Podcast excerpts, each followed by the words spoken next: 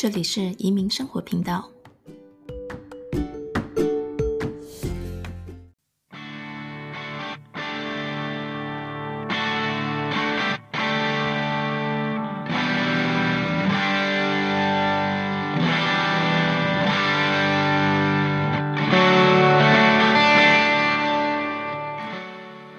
你好，我是 Amy。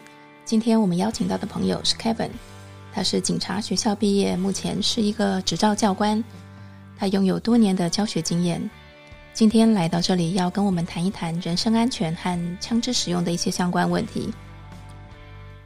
Kevin 你好，可不可以跟我们介绍一下你自己？好，主持人好，各位听众大家好，我叫 Kevin。我是台湾台北过来的啊，来美国二十年。我一开始是我的本科是呃休斯顿大学教育系毕业，毕业完之后呢，去参加休斯顿大学的警察学校。警察学校毕业之后，在 UTPD 任职两年，两年之后就就加入这个呃公共安全管理部门，然后有多家，然后还有多年的那呃呃安全公司顾问经验，还有。设计中心指导教官的经验，现在是 DPS 执照的这个枪证教官，然后我还有 NRA 国家步枪学校、国家步枪协会的执照教官。你那时候是怎么会想到来到美国念个警察学校，然后变成一个教官？其实最简单呢，是在我大学毕业后，因为我拿是教育系文凭。然后呢，那时候想说，哎，当老师当老师，但是那时候家人想说，哎，那你去考个铁饭碗，然后最简单最好考的就是警察学校，所以就这样一步踏入警察学校了。你现在还是觉得这是铁饭碗吗？呃，其实这是一个铁饭碗，但是是一个不好拿的铁饭碗，是一个风险很高的铁饭碗。嗯哼。所以在拿这个铁饭碗之前，如果是任何人有有兴趣的，还是有这个想要往这个方向考虑的，你真的要考虑周周全之后再决定。嗯，这应该也不是一件容易的事情，对不对？警察学校你必须要有 qualify 什么东西呢？对，在警察学校的时候，基本上他就是每天对你进行一个体能操、体能操演，然后每天讲的东西呢，呃，以法律为主。毕竟警察并没有凌驾在法律之上，警察他是执行一个法律，嗯、所以他对法律条文必须非常的明白。但是有个重点就是。大家背起来，很很多警校的学生背起来都只是为了考试而已。真正执勤的时候，他们并没有记得那么清楚。这个大家要知道这一点。你的意思是说记不清楚法律一些规则吗？还是？对，所以很容易搞混。就像我们最近常常在电视看到的一些警察与民众的法律纠纷，相信很多听众，甚至主持人，甚至我本身自己也有过相同类似的经验。到最后，警察局只会跟你说：“嗯、哦。” We are sorry, we make a mistake，就是这样子而已。嗯、那时候我们警职警校一个班差不多八十个同学，嗯、有有几个他们就是后来就是申请到比较郊外的呃警察警察局，比较偏远的地方的警察局，但是一样在德州里面。嗯，大家知道德州附近的郊外，很多人他们都有自己的 ranch，都有自己的农场。然后农场呢，就算是农场，但是它也算一个小城市。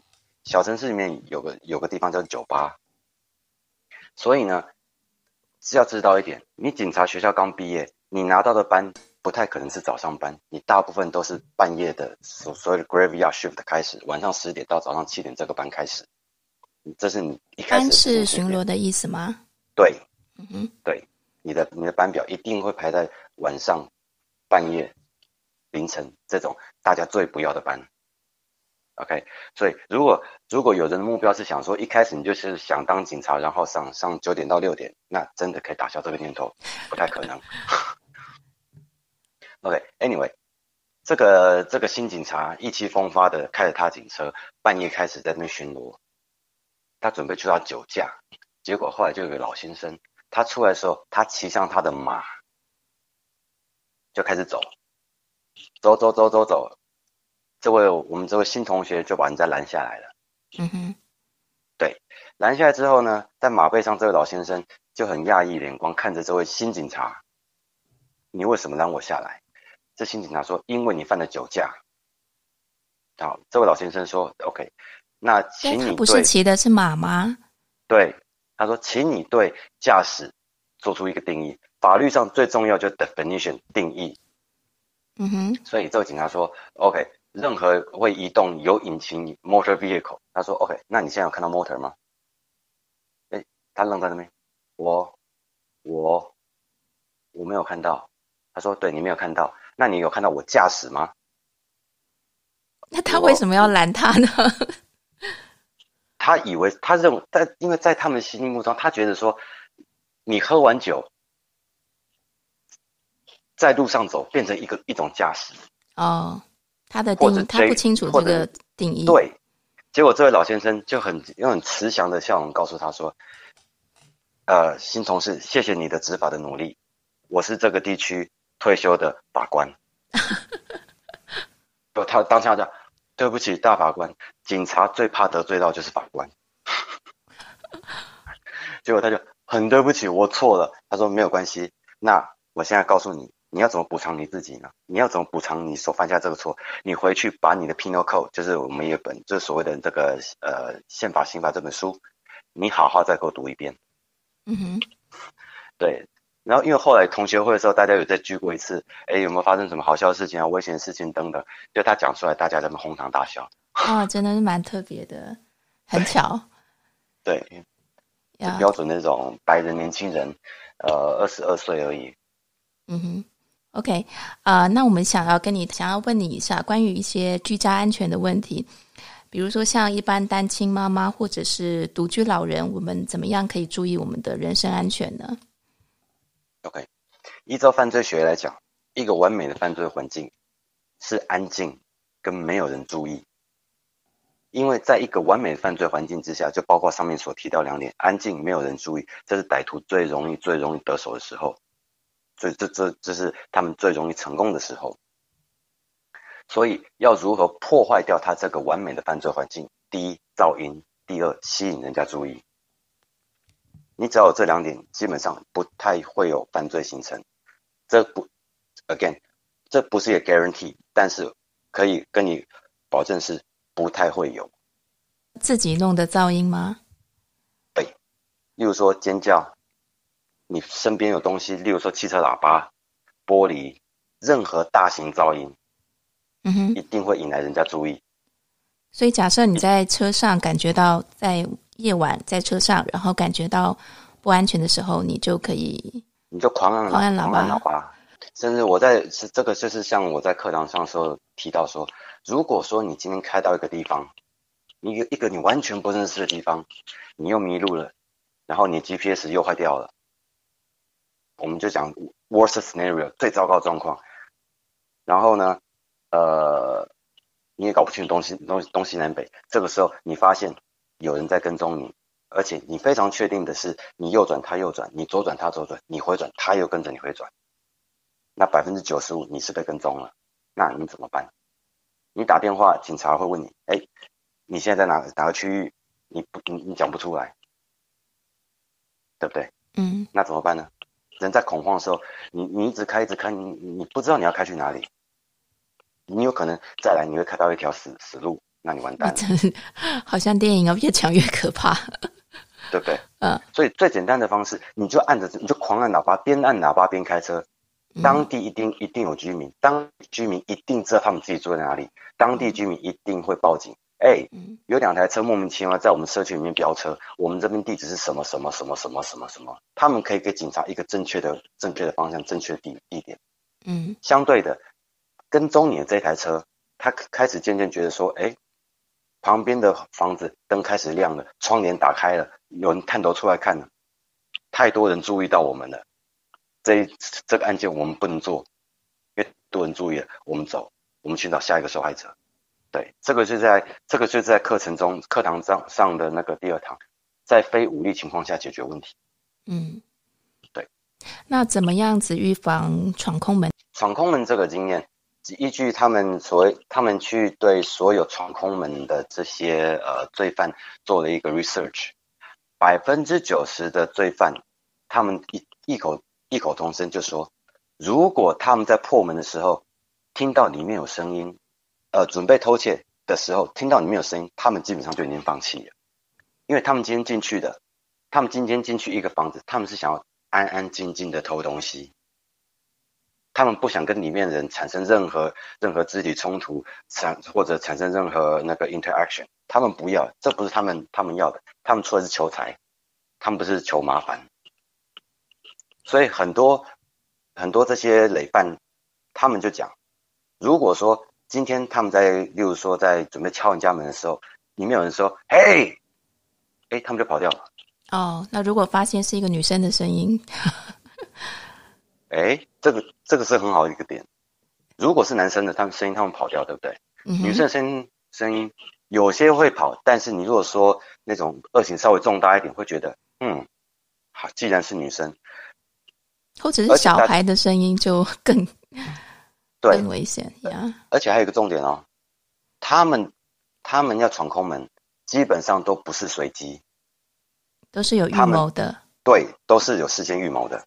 嗯 OK，所以他们会看你的作息，嗯，他们会看这个房子里面差大大约有多少人，有几台车，有几台车子等等的这些讯息。所谓的他们一一个一个呃收集那个呃 information gathering，他们觉得好，那我们来抢他，我们来偷他，我们来偷他的东西，我们半夜来来闯他的门好了，嗯，所以如果说单身女性或者独居老人。那怎么预防呢？因为你很容易说真的，你如果被被呃被盯上当做目标了，那怎么办？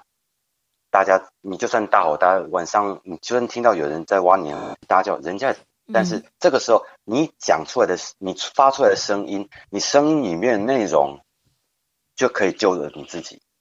你若只是一一一而一昧的尖叫，你一昧尖叫，或许只会增加他们破门的速度。嗯哼。但是你如果在大叫的时候，Hey, stop! I have a gun. Don't come in. 哦，这是完全不一样的两个效果。嗯哼。坏人只要听到 I have a gun, don't come in。哦，搞这女生来真的，嗯，算了吧，我们快走好了。他们就放弃了。或者开很大的收音机，它有用吗？或者开很大的收音，嗯哼。开很大收音机，这个其实说，如果你是遇到那种随机的歹徒，或许有用。但是你说是遇到那种已经踩点踩很久的，已经知道里面有多少人，对，你已经被盯上很久了，那没有用，因为他知道你开大声，你只是为了吓人而已。其实房子里面就只有你一个人，嗯哼，没有用。但是如果就就算说啊，你今天电视开着，哎，他今天觉得说，嘿，你只有一个女人，我就是要进你家，你今天讲出来，I have a gun, don't come in。I will shoot you。嗯哼，百分之九十五的歹徒不会进来，因为他们不想说真的，他们是求财，他们不是求死。那既然我们讲到这个，我我手上有支枪，那我们现在就来到一个今天的重点：枪支的使用跟枪支的安全问题。在呃，请问这个将枪支的使用的问题之前呢，可不可以先跟我们讲一下？这几种东西，就是在买枪之前呢，可能很多的朋友他们考虑的是这几种东西哦。一个是叫做随身的警报器，还有或者是电击棒，或者是辣椒枪。你可以跟我们谈一下这几个东西吗？OK，警报器，警报器就其实它的功用就像我们刚刚讲的，一那个破坏一个完美伴奏环境，它的唯一功用是制造噪音，嗯哼，吸引人家注意，对吧？对，就是那种，就是把它拔掉，它就会很大声这样子的那个东西。但是如果说你没有成功吸引到人家的噪音，呃，没没有吸，没有成功吸引到人家的注意力，那怎么办？我们都有一个 countermeasure。嗯哼。警察，警察，警察学校在在在训练的时候都有教。OK，你的备用计划是什么？What's your plan B？OK，所以我们现在讲警报器。What's your plan B？如果没人注意到，那你怎么办呢？完蛋了，对不对？好，呃，电击枪，电击枪属于近距离，电击枪不是远距离，电击枪你不能射，除只有警察他们能射。你如果说愿意花大钱去买把能射的，那那是另外一回事。但是一般、哦、也有能射的，有，但是一般你价位怎么样呢？这个那一只可能都是五六百以上吧。嗯。对那这个东西是呃会使人受伤，或者是会受伤？嗯哼，肯定会受伤。需要充电吗？需要充电，但是有个重点，你射的砰两颗出去，它后面有接两根电线，你如果没打到怎么办？后面有接两根电线是什么意思？就它有正极负极，啊哈，对，它基本上电击枪的原理是，它正极负极插在你身体，然后你身体变一个导体，哦，对，它放出高压电，不、嗯、不是高压电，高呃大能量电流，嗯哼，去麻痹这个人，让这个人倒下来，嗯哼，距离大概多少呢？如果是那种远距的？最多三最多三五公尺而已。OK，那近的话就是说，甚至于是贴身这样子，贴身到三五公尺的距离是涉及三五公尺。Uh -huh. 但是你如果说电极棒的话，uh -huh. 电极棒除非今天人家是在你你手你手 reachable 这个范围之内，uh -huh. 最多七八十公分而已，才有用。对，才有用。意思就是说，你今天用到用到电极呃电极棒的这个情况下，是人家已经把手压在你身上，等一下电到自己，很有可能。对，好，然后再一个是辣呃辣椒水，是不是？辣椒枪就是、哦、辣椒枪。对，辣椒枪这个这就有一个很好笑的例子，就是之前有一个妇女来报案，有个太太来报案，啊、结果她全身上下都是辣椒枪的味道。那为什么大家觉得奇怪？为什么是他来报案？你是你是被你是受害者是加害者呢？跟大家稍微解释一下辣椒枪它的原理。辣椒枪，它为了它现在现在是辣椒枪的设计，它为了让警察可以容易分辨被害者与加害者的的分别，所以辣椒枪它里面的东西都有染色，而且那个东西不容易洗掉。嗯，所以你在使用的时候，你要注意到你的风向。如果风是朝着你吹。你喷到家枪，那些东西是全部喷到你自己自己脸上，你自己身体上，这个就是 exactly 那位妇女所发生的事情。嗯，她喷出去之后，一一阵强风往她身上吹，结果她自己眼睁睁不开，瞬间没办法呼吸咳嗽，结果她东西被抢了，然后跑来报案。嗯，她来报案的时候，脸上橘色的，嗯，而且还一直流着眼泪，一直流着鼻涕。嗯哼，然后告诉我们大家他被抢了。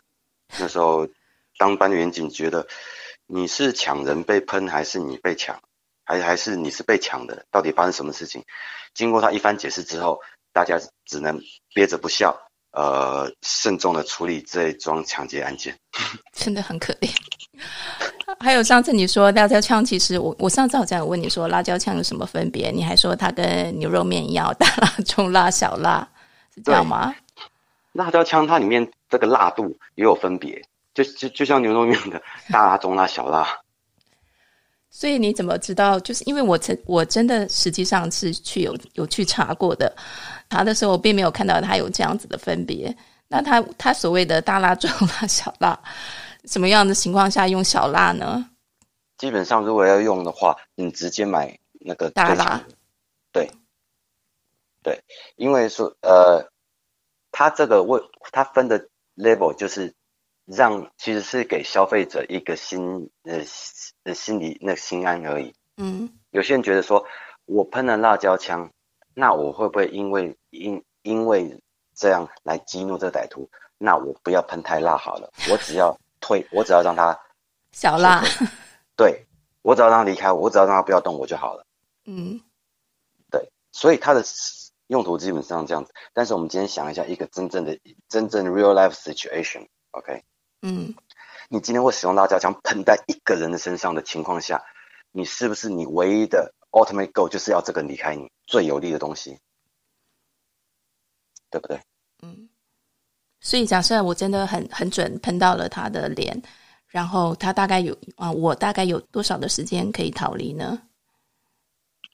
你你有很多时间，因为他如果一喷到眼睛，眼睛是睁不开。嗯。对，而且如果那个东西进呼吸道之后，人会瞬间，人会瞬间开始疯狂咳嗽、疯狂流鼻涕。他没有办法，他完全没有力量在追你。听起来是挺有用的。那如果有了这个，我们为什么还会需要枪呢？这个时候就是刚刚所所讲的风向问题。嗯哼。OK，而且你真正要有用的大瓶有用的这个辣椒枪。这个都蛮大，都蛮大瓶的。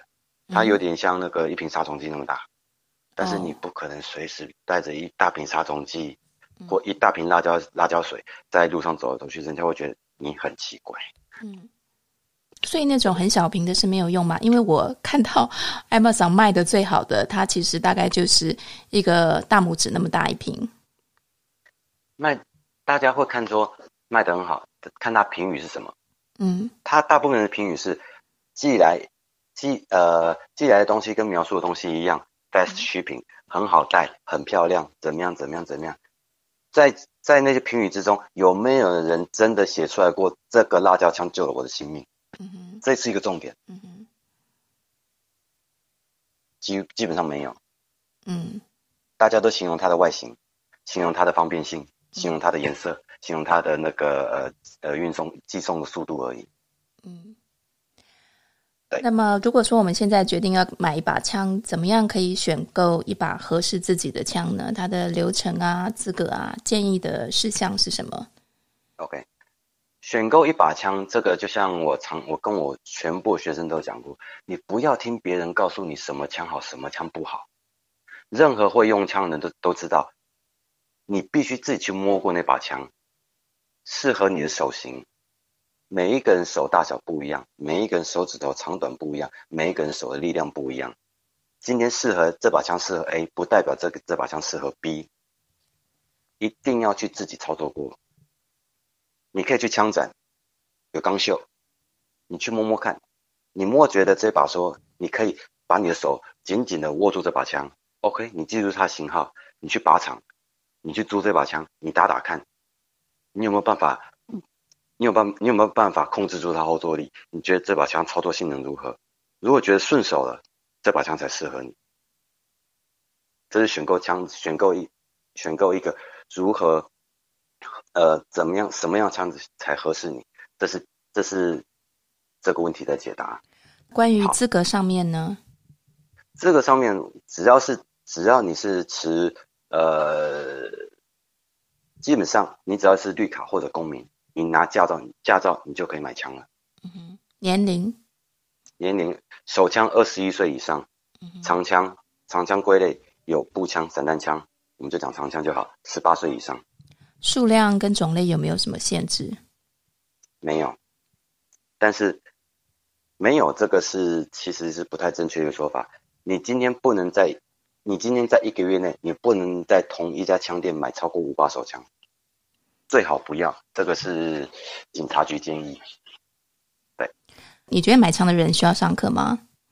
买枪的人是一定需要上课。这个课程不管说这是一个 requirement，就是说是。这不是一个 requirement，、uh huh. 但是是 strong recommendation。Okay. 第一，今天用枪不是说你遇到坏人直接打，事情没有这么简单。你要懂得法律，你要懂得用枪时机，你要懂得怎么样自让自己在法律上站得住脚，然后你要让法律可以解释说你这开枪的合法性。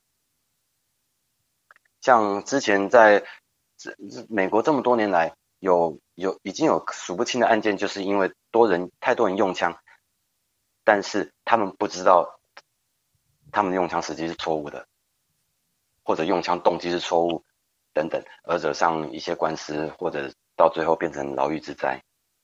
所以上课上过课人都知道，我的课一开始绝对是讲法律，法律先讲清楚了，给大家知知道说，OK，你 stand，we are stand on what ground？OK，under what circumstances 我们可以用枪，而不是一开始就大家哎很开心的，大家拿起枪开始打吧。No，你上完课上完枪政课之后，你不会变成神枪手，这是一个重点，这是一个这是一个破解，这是一个迷思需要破解一下，因为有些人觉得说我上完枪政课我就懂得怎么打靶了啊，这是一个大错。那也是我以为的。那打靶的准度，打靶的速度，这是在于你自己学生说，在上完课之后，你练习的次数。嗯哼，这个就像一个基本功。今天你去看，呃，呃，米其林是三星主厨 Gordon Ramsay，他煮一道菜给你之后，他上你去上完他一一堂课之后，你有办法做出一样跟他味道一样的菜吗？不可能嘛，对吧？嗯，对吧？你今天去听了一些投资大师、理财大师所讲的东西之后，然后你照着他方式操作，然后你就马上变成呃赚大钱，你也变成大富翁吗？也没有嘛。嗯，所以这些都是时间与经验的累积。打靶也是一样。所以刚才讲到牢狱之灾，那可以跟我们讲一下这个孙安佐事件，你有什么看法？OK。基本上，小孩是要自己教，没有其他人有义务帮你教小孩。他们可以帮你看着小孩，但是没有必要教。小孩子怎么样，最好都还是跟在父母身边。所以，很多小留学生，我们今天就我们今天说孙先生他的例子好，孙安佐他的例子好，他。今天他觉得说，哎，他一个玩笑话，但是他这玩笑话造成多大的风波，对不对？那我们 compare 说，有些之前在校园枪击案，那些小孩子他们有讲过一样的话吗？没有，他们直接做了。呀，令我很惊讶的是，他的他所拥有的枪支可以等于是一个军火库。这个说这个，如果我没记错的话，这个是呃台湾新闻的夸大其词。嗯哼，德州在这边不算军火库，不算。德州平德州平均有登记的枪支，OK，平均起来一个人五把，一个人五把枪。嗯，我们一个德州的枪支等于一个人家一个德国的枪支，所以你想一下。我们一个州的枪的数量等于人家一个国家枪的数量，很多吗？并没有。德州在美国排名第二十四。哇哦，是的。好，子弹数量呢？什么叫做军火库？我不是很多人，很多人家里面的子弹存量五百颗、一千颗。哎，对于没有用过枪，对于没有用枪人来讲，哇，怎么那么多？但是对于真的有在打靶、真的在用枪的人，只会觉得那还好，没有太多吧？会不会不够用？有些人他们在家里的小房间里面建了一个所谓的他们自己小型军火库，里面子弹数都是破万，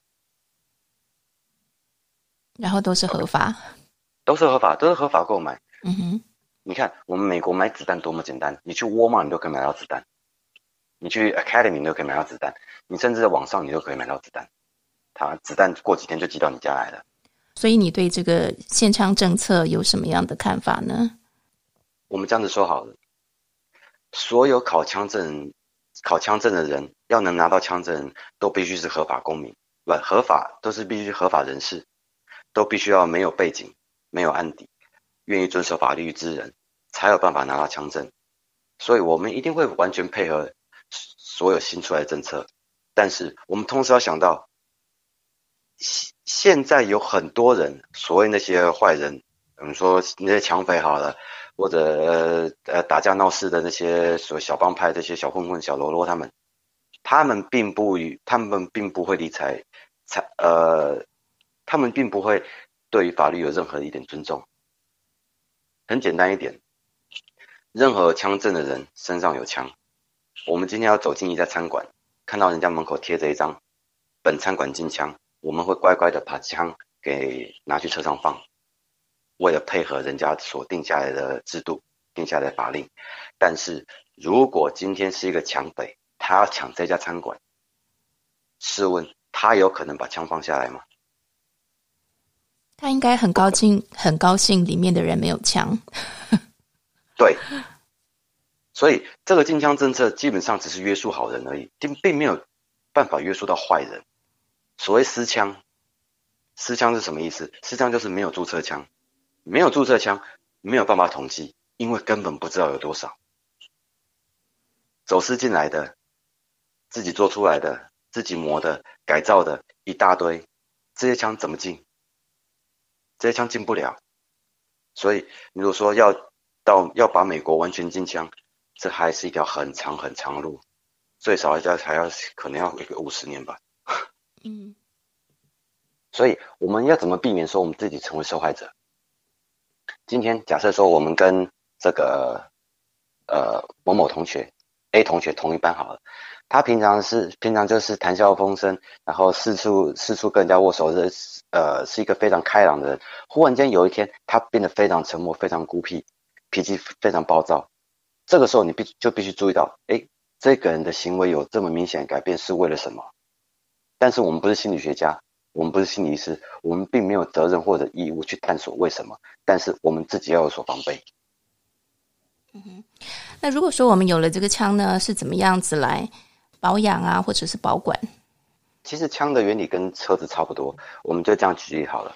呃，大家买车的时候，按照这个呃 user manual 上面会告诉你说，哎，三千迈、五千迈还是多少迈，你要固定换机油，对不对？嗯，一定会有嘛。好枪也是一样，但是我们讲，我们就讲车子，你三千五千迈你不换机油，车子会不会还会跑啊？还能跑啊？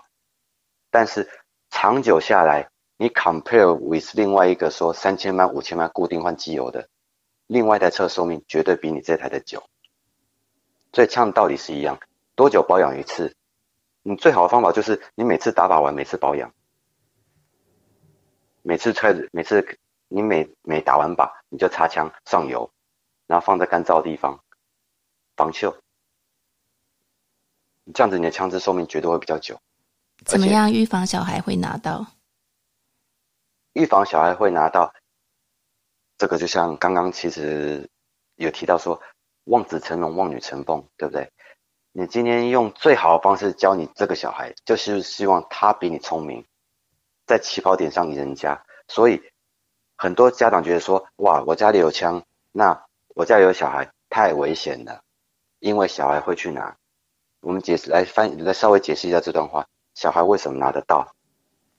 因为小孩，你的小孩子比你聪明啊，因为你藏的地方他知道啊。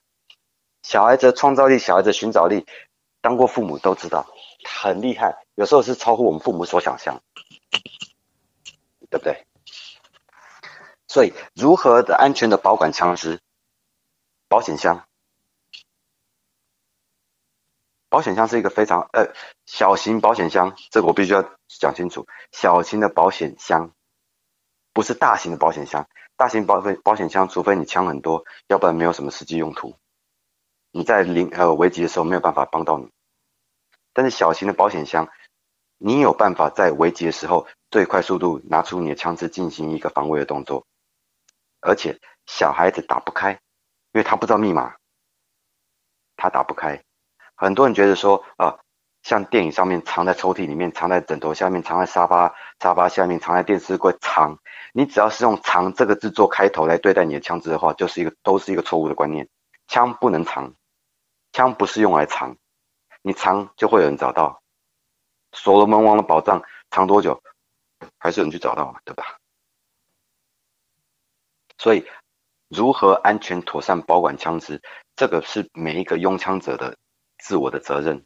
不能告诉大家说，你们家哪里摆枪最安全，没办法，因为每个人家家里设计不一样，每个人家 layout 不一样。但是你必须说，以一个 common sense 的观点去看，怎么样可以让你的枪支在你拿得到情况下，别人拿不到，而且你小孩拿不到。而且你可以百分之九十九点九九九阻止那个意外发生，然后我自己也打不开，忘记密码。诶，基本上不会，基本上不会，不会吗？我就我稍微举个例好了。我之前有个学生，他在上完课之后，他跑去 Academy 买一个这种传统机械式的这个小型保险箱。嗯，他直接用这种大钉子锁在他们家地板上。嗯，所以你的保险箱是拿不走的。嗯。那个保险箱只有五个大按钮而已。嗯，他睡觉前，他就把他保险箱打开，里面有一把已经上膛的手枪。嗯，他起床第一件事情就是把那保险箱给关起来。他在他有他有一个蛮还算蛮叛逆的 teenager，回到家之后打不开，一样打不开，拿不到那把枪。所以你说他处理方式好不好？其实很好啊。三更半夜，如果说有人闯进闯闯他们家的话，他可以在最短时间内一翻身拿到枪，进行一个防卫动作。他是住在战区吗？为什什么每天要 每天要做这样的动作？哎，其实这其实这是算一个很多人都这样子吗？其实蛮多人这样子的，真的、啊。对，床头柜里面有枪，这这在老美好像基本上稀松平常。嗯，想想看，一个人平均五把枪，电影里面常常看到。电影里面最多是放在枕头下面，怕做噩梦。对，人有 muscle memory。嗯，对，你如果尤其是你如果是今天打完靶，你的你的你的 subconscious，你的潜意识里面，你会有开枪那个动作。你在半夜你。半夜的情况下，在你神志不清情况下，你手只要去摸到，你就会去直接触碰那扳机。嗯，对，这是有迹可循，发生这种事情，都会产生意外。嗯、所以重申，电影都是假的。OK，电影它可以重拍，但是人生不能重来。呀，这个很重要。对。意外是不会让你有重来的机会的。意外，什么叫意外？就是所谓意料之外嘛，对不对？今天没有人说我可以预知意外，没有一个人有这种能力。我们只，我们唯一有的方式，我们唯一有能力是，我们尽量来预防意外。就像我们开车按照限速开，为了防止意外，一样的一个逻辑，一样一个道理，一样的概念。OK，OK，那么谢谢教官今天抽空来帮我们上上这一堂课。那教官有正式的课程给需要的朋友，教官可不可以帮我们介绍一下好吗？好，在这在这个礼拜六、礼拜天，就是呃十七、十八号，在 Plano 有两堂课，有两堂枪政课，现在还是一样可以报名啊、希望呃有兴趣的朋友们可以呃简讯给我。然后跟跟我报名来注册一个位置，然后我们在上课时候呢，会教到这些呃呃法律基本常识与警察与歹徒的应对技巧、枪支安全使用，还有送两堂免费课程，射击知识指导及武器基本学。怎么样简讯给你？啊、呃，我的电话是五一二五五四六零二三，需要报名的话，请把简讯给我，然后传给我你的名字。然后我们的上课时间是早上九点开始，到下午差不多一两点左右，然后去打靶。这样。OK，教官下课了，我们下次再见。好，谢谢主持人，谢谢各位听众。谢谢，拜拜。嗯，拜拜。